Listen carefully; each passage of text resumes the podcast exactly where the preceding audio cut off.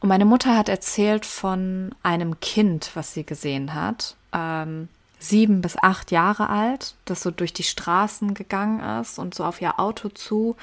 Und sie meinte, man hat, ich glaube, es war ein Junge, man hat ihm angesehen, dass er auf der Straße gelebt hat und er hatte halt Zeitungen unterm Arm. Und der wollte denen was verkaufen, aber sie meinte, seine Augen sind die ganze Zeit zugefallen und er ist die ganze Zeit so richtig gewankt, weil er einfach ganz offensichtlich high war. Two Persians in a Pot. Was bedeutet es eigentlich, persisch in Deutschland zu sein? Genau darum geht es in diesem Podcast. Um Kultur, Klischees und das Gefühl, zwei Heimaten zu haben. Mit Yasamin Meregani und Nahal Manish-Karimi. Hello! Hi, wir sind zurück. Wir sind zurück aus der Sommerpause mit Two Persians in a Pod. Ich bin Yassi. Und ich bin Nahal.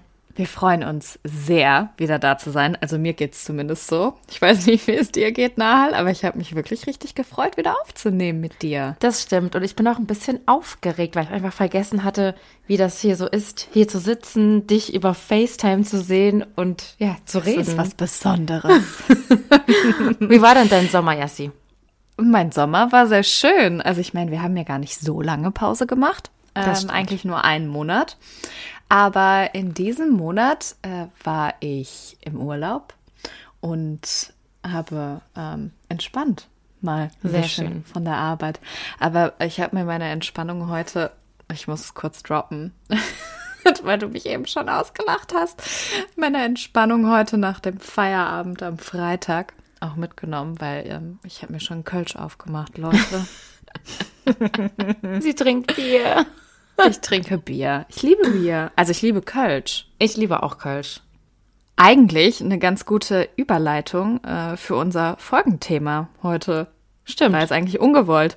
Ähm, weil eigentlich war die Inspo dieser Folge tatsächlich ähm, nicht das Bier, sondern ähm, Masum, der unseren Podcast, glaube ich, sehr, sehr regelmäßig hört. Zumindest sagt er das immer. Er arbeitet ja im Coffees bei uns in Deutz am Sender. Sehr, sehr gutes Café. Und er macht nicht nur großartigen Kaffee, sondern hatte tatsächlich auch eine gute Frage. Und das war zu der Zeit, wo wir die Q&A-Folge aufgenommen haben. Und die Frage kam aber einfach ein bisschen zu spät. Ähm, und zwar hat er gesagt, so, ja, warum macht ihr nicht eigentlich mal eine Folge über den Drogenkonsum im Iran? Oder zu Drogen? Und ich so, hä? Wie? Und dann hat er gesagt, ja, das ist doch total das gesellschaftliche Problem und so weiter. Und dann haben wir beide ja drüber gesprochen und uns mhm. beide Gedanken gemacht. Deswegen komme ich quasi vom Bier auf andere illegale Substanzen oder Substanzen, die abhängig machen können. Denn in dieser Folge geht es tatsächlich um äh, den Drogenkonsum im Iran und vor allen Dingen um den Konsum von Opiaten, was gerade im Iran oder schon seit einigen Jahren echt ein großes Problem darstellt. Ja, und bevor wir anfangen, eine Triggerwarnung. Wie gesagt, es geht um Drogen und Drogenkonsum und das in der ganzen Folge. Drogen im Iran. Ich glaube, das ist für viele also mit vielen Menschen, mit denen ich gesprochen habe, die jetzt nicht so im Thema drin sind, die denken sich so, hä? Drogen im Iran, warum ist das überhaupt ein Thema? Da ist doch eigentlich alles verboten. Genau. Also, weil Alkohol ist ja auch tatsächlich äh, verboten. Ja. Aber ähm, seit einigen Jahren gibt es auch immer wieder Artikel, Berichte, sogar Dokus, ähm, die sich mit dem Drogenkonsum im Iran beschäftigen, weil es ein riesengesellschaftliches Problem geworden ist, ähm, eigentlich über alle Gesellschaftsschichten hinaus verteilt. Also egal ob jung, alt, wohlhabend, nicht so wohlhabend. Und tatsächlich hat das Ganze auch einen ja, teilweise kulturellen Background, muss man schon ähm, sagen, aber dazu erzählen wir später noch mehr. Ich habe erstmal ein paar Facts für dich, Nahal. Oh, du hast heute die Facts. Aber bevor du die Facts sagst, wollte ich kurz sagen, ähm, es war mir auch nie so richtig bewusst, dass es so ein Drogenproblem gibt. Weil klar, wie du schon sagst, ne, ich wusste auch schon immer, ja, natürlich, ähm, Alkohol ist verboten, aber die ganzen jungen Menschen, Studierende, die trinken natürlich trotzdem, ne, machen mhm. illegale Homepartys oder so und trinken. Das wusste ich. Aber dass es wirklich so heftig ist, wie wir jetzt gleich lernen werden mit den Facts. Ähm, das wusste ich zum Beispiel auch nicht. Ja. Also, ich kann dir einfach mal sagen, ähm, die Zahl der offiziell abhängigen Menschen im Iran, mhm. es sind 2,8 Millionen. Und 1,6 weitere Millionen Menschen ähm, gibt es, die im Iran in Anführungszeichen ab und zu Drogen konsumieren. Das mhm. sind jetzt offizielle Zahlen und viele, viele ähm, Berichte deuten darauf hin, dass die Dunkelziffer echt viel größer ist. Ja. Und ähm, im internationalen Vergleich ist das Verhältnis von der Bevölkerungsanzahl im Iran und zu dieser Anzahl der offiziell als drogenabhängig geltenden Menschen ein ähm, sehr, sehr hohes Verhältnis. Und ähm, der Iran nimmt eine der sage ich jetzt mal, ersten Positionen ein mhm. im weltweiten Vergleich. Das ist wirklich, wirklich krass. Also wenn man bedenkt, dass eigentlich alles, ja, alles davon verboten ist. Also von Alkoholkonsum ja. bis, sage ich jetzt mal, ähm, Konsum von Marihuana, was ja in manchen Ländern nicht, ja. nicht der Fall ist. Ja, 2019 wurde ähm, in keinem anderen Land so viel Heroin beschlagnahmt wie im Iran. Also stell dir das mal vor. Das ist gar nicht so lange her. Und in keinem anderen Land, und man könnte meinen, oder ich habe bisher immer gedacht, es gibt so viele andere Länder, in denen mehr konsumiert wird, aber anscheinend irgendwie nicht. Ähm, und auch bei Marihuana, wo du es gerade schon angesprochen hast, ähm, ist Iran an fünfter Stelle der Länder gewesen, in denen die größte Menge äh, beschlagnahmt wurde. Und das finde ich auch so crazy, weil ich meine, gut, jetzt in, in den USA oder ähm, hier bei unser, in unserem Nachbarland Holland ist es natürlich legal, da muss ja nichts beschlagnahmt werden, ne? Mhm. Aber es, also ich finde es so heftig, was mir ist, war das wirklich nicht bewusst und es schockiert mich. Was ich auch, also was ich am verrücktesten finde, das gelesen zu haben, am Tag sterben 13 Menschen im Iran an Drogen. Kannst du dir das vorstellen? Ja, und das sind ja alles nur die offiziellen Zahlen. Ne? Also ja, wer weiß, genau. wer weiß, wie hoch die Dunkelziffer ist. Ich habe mich auch ein bisschen erkundigt, welche Arten von Drogen tatsächlich am meisten mhm. äh, konsumiert werden. Es sind tatsächlich am meisten Opiate und Heroin, aber auch ähm, sowas wie Marihuana, worüber wir gerade schon gesprochen haben. Ähm, ich habe aber auch mit anderen jungen Menschen gesprochen, ähm, im, im Iran selbst tatsächlich, die erzählt haben, dass auch sowas wie Crystal Meth, ähm, das nennen die übrigens Shisha, heißt übersetzt ja, Glas auf Deutsch. Also Glas. Macht ja, ja, auch dann irgendwie Sinn von der Übersetzung her, dass das äh, zu einem immer größer werdenden Problem wird. Was ich einfach krass, also es ist auch, ja, was ich einfach krass finde. Ähm, weil dieses Problem so groß geworden ist, vor allen Dingen in den letzten ähm, Jahren im Iran, gibt es tatsächlich auch einen Generaldirektor, der sich ähm, im Iran wirklich nur mit äh, Drogenbekämpfung beschäftigt. Und die Strafen ähm, für Drogendelikte sind, kannst du dir vorstellen, relativ hart. Ähm, teilweise mhm. wird sogar die Todesstrafe verhängt. Ähm, aber es gibt natürlich auch Gefängnisstrafen. Ähm, trotzdem ist das Problem anscheinend so ausgeweitet ähm, gewesen, vor allen Dingen in den letzten Jahren, dass einige Menschen ähm, geschrieben haben in Artikeln, so mhm. die Regierung versucht viel zu tun, aber es scheint, als würde man nicht wirklich gegen dieses Problem ankommen. Aber dem gehen wir jetzt ja auch auf den Grund. Ja, und jetzt frage ich mich nämlich direkt, was sind denn die Gründe, warum man nicht dagegen ankommt? Also zum Beispiel hier in Deutschland, ähm, ich komme aus Hessen, in, der Nähe von Frankfurt. Und wenn man in Frankfurt jetzt das Bahnhofsviertel sich anschaut, das mhm. ist ja auch krass. Also ne, Drogenkonsum, viele Drogenabhängige sind da auf der Straße und so weiter. Und da gibt's aber super viele Hilfsstationen, viele Räume, in denen man sich wenigstens saubere Spritzen zum Beispiel holen kann und so weiter. Also mhm. da wird wenigstens irgendwie versucht, den Menschen zu helfen. Aber warum ist das im Iran nicht so? Also ich habe jetzt zum Beispiel von Hilfsangeboten nicht gelesen, ähm, wo man zum Beispiel, also wo es so Safe Spots gibt, wo man, weiß ich nicht, mhm. vielleicht saubere Nadeln sich holen könnte ähm, oder, ja. sage ich jetzt mal, in einer sichereren Umgebung Drogen konsumieren könnte. Ich weiß einfach nicht, also ich habe nichts darüber gelesen, ob es das gibt. Es gibt tatsächlich sowas wie die Tafel, ne? also dass ähm, hm. Drogenabhängigen geholfen wird, ähm, wenigstens warme Mahlzeiten zu sich zu nehmen.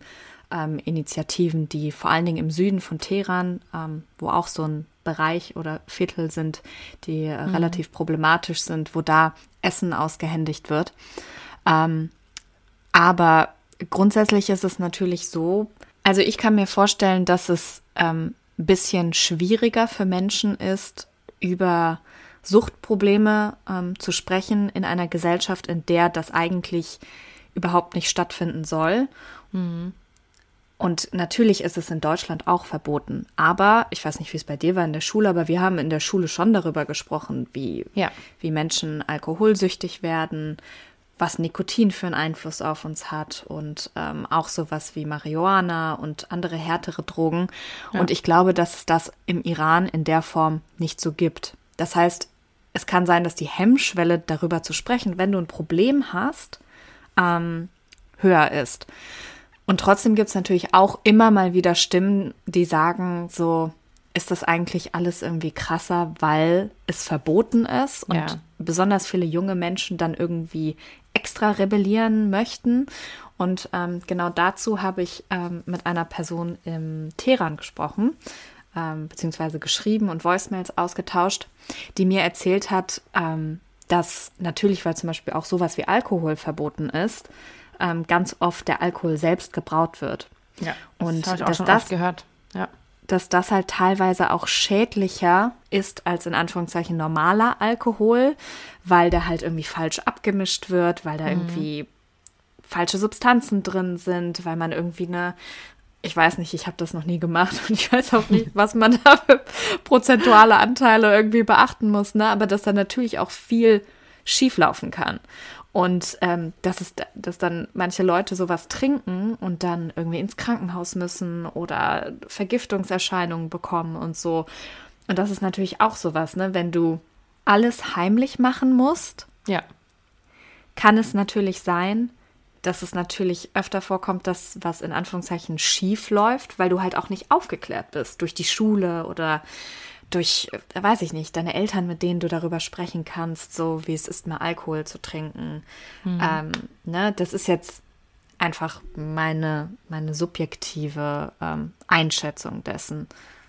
Und vor allem, denke ich, ist das nochmal vermehrt bei Leuten, die nicht so viel Geld haben, also die eher in mhm. Armut leben, weil ich kenne das auch von Erzählungen von Bekannten im Iran, ähm, die eben, wie du sagst, auch selbst mhm. Alkohol brauen regelmäßig, um irgendwie sich da auch mal einfach nur abends mhm. zu Hause, nicht mal eine Party, sondern ne, einfach mal sich ein Gläschen zu gönnen, sage ich jetzt mal.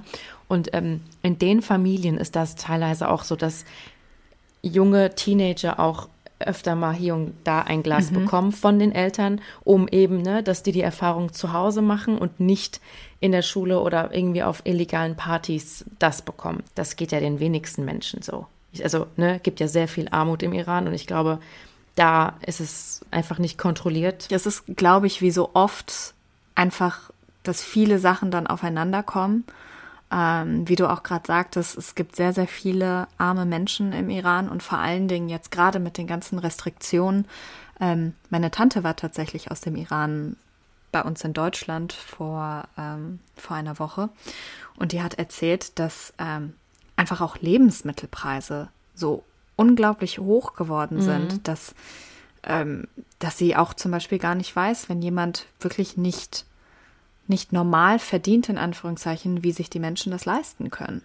Und ähm, das ist schon ein großes Problem.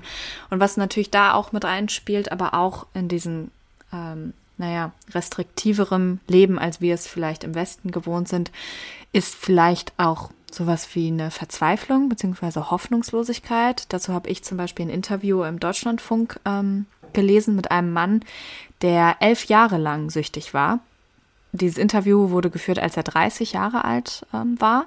Und er hat erzählt, dass er mit 27 aufgehört hat, Drogen zu nehmen. Bedeutet, er war, seit er 16 ist, abhängig.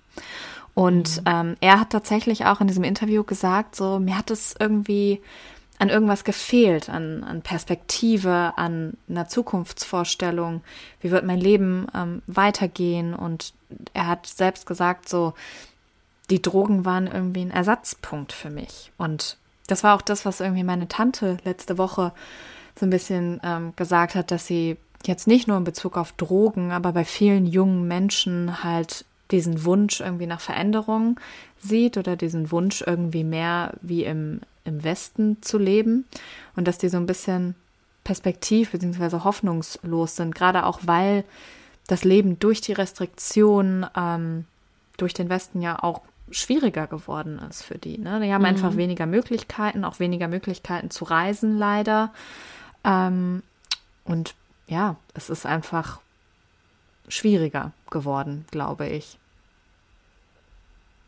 Irgendwo stand auch ähm, in einem Artikel, dass auch immer mehr Frauen jetzt zu Drogen greifen, sage ich jetzt mal. Also viele Frauen, die abhängig sind. Mhm. Ähm, und die Anzahl steigt auch angeblich weiter an. Und das finde ich auch so heftig, weil, also stell dir mal vor, du bist als Frau eh schon vielleicht ein bisschen eingeschränkt dort. Mhm. Ähm, und dann bist du auch noch in dieser Drogenschiene und in, weiß ich nicht, in Abhängigkeit. Und ich glaube, das macht alles auch noch mal ein bisschen schwerer. Also für mich unvorstellbar, dieser Gedanke. Und irgendwie tut mir das auch echt leid, aber ja. ja. Man muss ja natürlich auch dazu sagen, dass Abhängigkeit und Sucht einfach eine, eine Krankheit ist, ne, die ernst genommen ja. werden muss, was ähm, was jetzt vielleicht im Iran erst in den letzten Jahren vermehrt äh, passiert ist. Darüber sprechen wir auch gleich noch. Aber meine Mutter hat mir tatsächlich eine wirklich ja, bewegende Geschichte erzählt. Und zwar hat sie ähm, gesagt, dass sie vor ein paar Jahren im Iran war und ähm, beschreibt so eine Szene, wie sie im Stau stand in Teheran, was ja oft passiert. Mhm. Und ähm, mhm. ich weiß nicht, ob du das auch noch kennst oder auch aus Erzählungen kennst. Es gibt ja viele Kinder leider auch, die ähm, dann, wenn, wenn Stau ist, irgendwie an die Autos kommen und einem was verkaufen wollen, ob es jetzt Tee ist oder ob die das Auto putzen wollen. Mhm, ähm, mhm. Oder leider auch irgendwie betteln müssen, weil sie halt in Armut leben. Und meine Mutter hat erzählt von einem Kind, was sie gesehen hat, ähm, sieben bis acht Jahre alt, das so durch die Straßen gegangen ist und so auf ihr Auto zu. Und sie meinte, man hat, ich glaube, es war ein Junge, man hat ihm angesehen, dass er auf der Straße gelebt hat und er hatte halt Zeitungen mhm. unterm Arm. Und du musst dir vorstellen, sieben bis acht Jahre, die Iraner sind alle nicht so groß, also wirklich noch ein kleiner Junge. Und der wollte denen was verkaufen, aber sie meinte, seine Augen sind die ganze Zeit zugefallen und er ist die ganze Zeit so richtig gewankt, weil er einfach mhm. ganz offensichtlich high war. Mit sieben bis acht Jahren. Oh mein Gott. Ja, und ähm, sie meinte, das hat sie so bewegt und ähm, ja, so traurig auch gemacht und mich auch diese Geschichte, ähm, mhm. weil es natürlich auch zusammenhängen kann, ne? in arm und groß zu werden und ähm, äh, wenn du dann auf der Straße lebst, ähm, kann es natürlich sein, dass auch Menschen irgendwie ja, dir vielleicht irgendwie mal sowas, sowas anbieten oder den Kindern irgendwas geben, weil sie vielleicht selber süchtig sind. Also mich hat diese Geschichte total mhm. total bewegt und ähm, auch ähm, schockiert. Ähm, was man aber, das sind ja jetzt alles nur so gefühlstechnische oder unsere subjektiven Einschätzungen, die wir jetzt so kombiniert haben mit Interviews, die wir gelesen haben. Was aber mhm. tatsächlich Fakt ist, ist natürlich die Nähe des Irans zu Afghanistan. Und aus Afghanistan kommt einfach ein Großteil der Opiate und auch ähm, Heroin. Also im Osten des Irans ist ja 900 Kilometer lang die Grenze zu Afghanistan und 80 Prozent der weltweiten Opiumproduktion kommt aus Afghanistan. Und deswegen sagen halt viele, dass halt auch viele dieser Drogen halt über den Iran geschmuggelt werden, was natürlich dann auch dazu führen kann, dass diese. Diese, ja. ähm, diese Quote, die du oder diese ja. Zahl, die du angesprochen hast, mit wie viel wurde beschlagnahmt, auch hoch ist. Nicht nur, weil so viel vielleicht ähm, konsumiert mhm. wird, sondern weil halt auch viel versucht wird ähm, zu schmuggeln. Ähm, was ich aber auch sehr interessant finde, wenn wir jetzt so ein bisschen geschichtlich mal zurückblicken ähm, und kulturell, bis zu den 20er Jahren war es nämlich relativ, ich sage jetzt mal, normal, irgendwie ähm, Opiate, beziehungsweise im Iran heißt es dann Taryak, mhm. äh, zu nutzen. Und es wurde gegessen quasi von ja, normalen Menschen in allen Gesellschaftsschichten als Schmerzmittel. Also so wie wir uns heute eine Ibu mal eben reinwerfen, haben die damals ähm, Drogen konsumiert. Und vor allem oder vermehrt ähm, in Städten, die so ein bisschen oder in Gegenden besser gesagt, die so ein bisschen außerhalb großer Städte waren, also eher so dörfliche Richtungen. Ne? Und da war es einfach normal, dass man so ja, einfach Drogen gegessen hat. Wie kann man sich vorstellen, Kautabak heute? Das ist ja auch legal, das ist ja im Prinzip Nikotin, mhm. ne? Und das ist quasi, ne, schiebt man sich ja unter die Lippe. Ich habe es gerade mit meinem Finger vorgemacht. und äh, irgendwann hat sich dann das dann gewandelt mit den Jahren und dann wurde es nicht nur mehr gegessen, sondern mehr geraucht und dann wurde es natürlich auch illegal, was es ja heute überall so ist. Ja. ja. Ich wusste übrigens nie, und wir beide haben dann ja auch darüber gesprochen und wir wussten mhm. gar nicht, was Tariak überhaupt ist, weil man hört immer nur so seine Eltern darüber sprechen, irgendwie aus Erzählungen ja. oder so. Und ich wusste irgendwie nie, was das ist, bis ich tatsächlich ne, mich eingelesen habe in dieses Thema, dass es einfach der, Begr der persische ähm, Begriff für Opiate ist. Und weißt du, was ich auch sehr interessant fand? Ich habe ähm, mir ein langes Interview mit einem äh, Forscher mhm. ähm, aus den USA angehört. Dr. Rudy Matthey heißt er. Und er ist Forscher im Bereich Middle Eastern History an der University of Delaware in den USA. Und der hat tatsächlich erzählt, dass es so in Anführungszeichen normal war, Opiate zu konsumieren als Schmerzmittel oder in Form von mhm. Schmerzmitteln, ähm, dass das sogar Kinder von ihren Großvätern bekommen haben. Und ich glaube natürlich, wenn du in einer abgelegeneren Gegend lebst, und mhm. du sowas, es ist ja quasi, es kommt ja aus einer, ähm, kommt ja aus einer Pflanze, diese, dieser Art ja. der, ähm, der Droge. Und äh, wenn die Menschen das da, da hatten, dann ist es natürlich etwas anderes, als wenn du in Teheran lebst und vielleicht schon ein bisschen die Gesellschaft sich weiterentwickelt hat. Ne? Also ich meine, wir ja. sprechen von vor hunderten Jahren, wo das so war. Und ähm, auch ich habe mit Familienmitgliedern ähm, gesprochen, die gesagt haben, ja, gegen Schmerzen hat man früher sowas bekommen.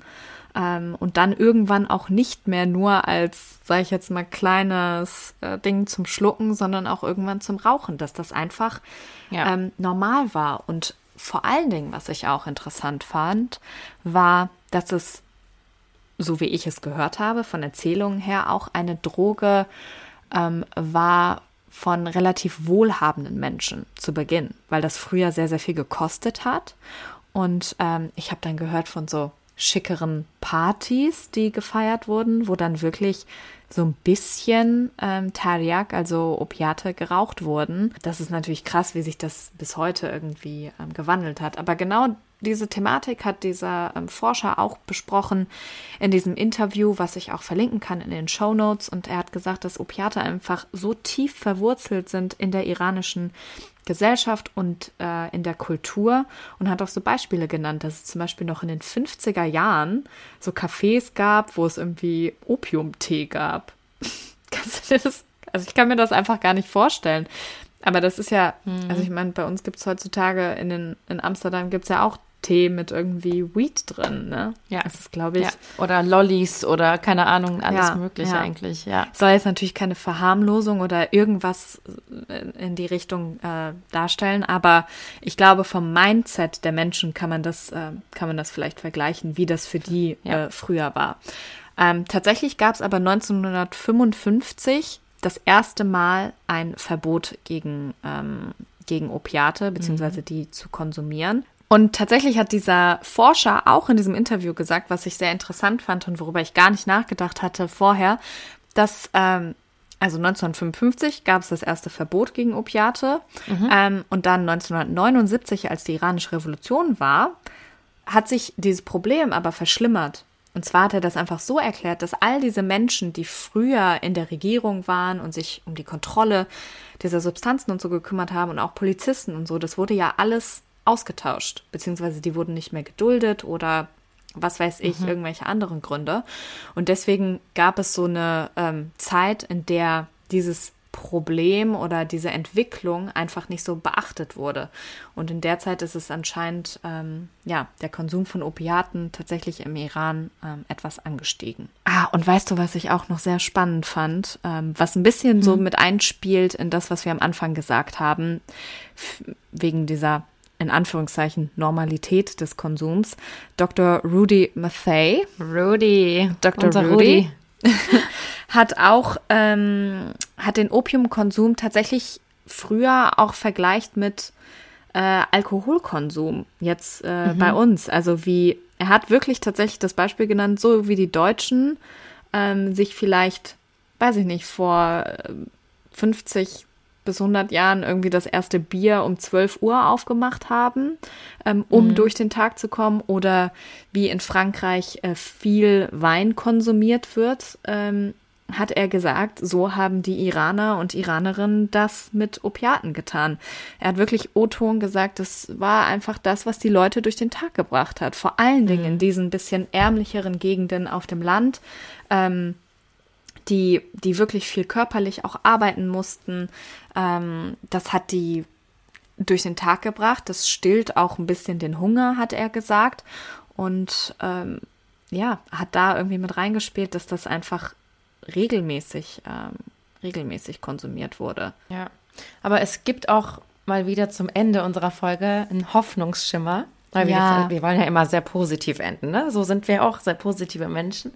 Ähm, nee, aber seit der 2000er-Wende gibt es wirklich immer mehr Hilfsprogramme, die eben auf drogenabhängige Menschen eingehen. Und vor der, vor der Wende, also vorher, wurde einfach auf drogenabhängige Menschen so ein bisschen runtergeschaut, herabgeschaut. Ähm, und sie wurden nicht so ernst genommen, ne? Mhm. Einfach hier weggeschoben, out of mind. Wie sagt man? Out of sight, out of mind. Out of sight, out of mind. Ja. Und jetzt gibt es aber, wie du auch schon vorhin gesagt hast, wie zum Beispiel diese tafelähnliche ähm, Hilfsorganisation oder, oder, oder, ne, gibt viel mehr, weil jetzt gelten Drogen, drogenabhängige Menschen als erkrankte Menschen, also das wird mhm. jetzt anerkannt. Und ähm, das war in den 80ern noch, also gar nicht so lange her eigentlich, aber damals war das noch ganz anders. Und Sie wurden in Umerziehungs Umerziehungslager gesteckt. Das sagt zumindest die Zeit. Da haben wir einen Artikel ähm, gelesen. Und dort wurde dann versucht, unter richtig schlimmen Bedingungen ähm, diese Abhängigkeit von den Menschen loszulösen, sage ich jetzt mal, ähm, oder auszutreiben. Und ich weiß jetzt nicht genau, mit was für Methoden da gearbeitet wurde, aber man kann sich vorstellen, wenn es heißt Umerziehungslager, mhm. ähm, dass es bestimmt nicht sanft zuging. Mhm. Und äh, ja, es gibt in immer mehr Städten und auch größeren Städten, aber auch ähm, jetzt nicht unbedingt Teheran, die Hauptstadt, sondern so ein bisschen im Osten, im Westen, wo auch immer, ähm, gibt es einfach immer mehr Hilfsprogramme. Ich habe tatsächlich von einem Hilfsprojekt der UN gelesen, was ja, von der UN Drogen- und Verbrechensbekämpfung tatsächlich gesponsert wurde. In Kerman. Und Kerman ist eine Stadt, die auch im Osten des Iran liegt, also relativ nah an der afghanischen Grenze, mhm. wo einfach aufgrund der Lage, wie wir eben schon besprochen haben, natürlich auch viele Menschen ähm, ja, in Berührung mit Opiaten ähm, kommen. Und da gibt es ein ähm, Women's Empowerment cool. Center, ja. besonders für Frauen, die äh, drogensüchtig waren oder drogensüchtig ähm, sind. Und ähm, da gibt es unterschiedliche Workshops. Ähm, tatsächlich lernen die Frauen da Süßwaren herzustellen oder zu backen, um sie einfach in die Gesellschaft wieder einzuordnen, um ihnen Beschäftigung zu geben, um ihnen vielleicht ähm, ja auch ein Miteinander zu schenken. Und ähm, das mhm. fand ich richtig, richtig schön. Ähm, Wie einfach so eine Hilfsgruppe, kann man sagen, oder? Genau, genau, aber natürlich jetzt größer auferlegt, weil man mhm. muss natürlich dazu sagen, die sind natürlich so unglaublich wichtig, auch um den Menschen, glaube ich, einfach auch so eine Nähe wieder zur Gesellschaft zu bringen, damit sie Menschen haben, mit denen sie reden können. Und genauso mhm. wie dieser Mann, der erzählt hat, dass er elf Jahre lang süchtig war, seit er 16 Jahre alt war, der hat auch erzählt, dass ähm, er dann naja, durch so eine Hilfsorganisation clean geworden ist, weil er halt zu diesen mhm. Meetings gegangen ist und so. Und besonders in einem, in einem Land, wo, wie du erzählt hast, vor weiß ich nicht, vor 40 Jahren noch auf Menschen, die drogensüchtig waren, heruntergeschaut wurde, ist es, glaube ich, umso wichtiger, dass sich die Menschen nicht komplett abgehängt von der Gesellschaft ähm, fühlen. Also das fand ich war, ja. Fand ich war wirklich schön, vor allen Dingen, weil man immer noch, ich habe immer noch dieses Bild von diesem kleinen Jungen im Kopf, von dem mir meine Mama mhm. erzählt hat, was ich wirklich so traurig fand. Aber ähm, ja, ich glaube, so ein Gemeinschaftsgefühl hilft einfach, dass die Menschen sich nicht denken, ach, ich bin nichts wert, weil ich drogenabhängig bin, sondern jetzt ist es eher so ein, es sind auch noch andere die haben, ich sage jetzt mal, dieselbe Erkrankung. Es wird ja als Erkrankung eingestuft. Ähm, und ich bin nicht alleine und man kann es schaffen, weil ich bin nicht alleine, wir sind eine Gruppe. So, man kann sich austauschen. Und das ist ja mega gut. Wirklich, finde ich super. Ja, total. Ja, der Iran hofft natürlich, dass sich ähm, das durch diese Hilfsprojekte sich etwas verbessert und dass sie in dieser, naja, Liste der Menschen ähm, mit Drogenabhängigkeiten im, im Verhältnis zur Einwohneranzahl äh, natürlich nicht mehr so weit oben steht. Und man muss wirklich sagen, dass es wirklich viele, ähm, viele Dinge gibt, die auch die Regierung ähm, da gerade tut, um diesen, diesem Problem entgegenzuwirken. Aber ich hätte auch ehrlich gesagt nicht gedacht, dass es so ein bisschen, ein bisschen kulturell verankertes ähm, Problem war und dass man wirklich so dieses, ja, wir haben halt Opiate geraucht, irgendwie vergleichen kann mit, wie andere Menschen halt sehr früh mit Alkohol äh, in Kontakt Ja. gekommen sind. Und das fand ich wirklich erschreckend und interessant ähm, Ja. zugleich. Ja, see, das war die achte Folge. Das war die achte Folge. Two Persians in a Pod. Wir sind offiziell Es war sehr zurück. schön mit dir. Ja, wir sind offiziell zurück und ich fand es sehr cool. Und ich glaube, diese Folge ist einfach eine sehr interessante und lehrreiche Folge. Ja, dann werden wir euch in zwei Wochen mit einer neuen, spannenden, coolen, super tollen Folge verwöhnen. verwöhnen, beglücken.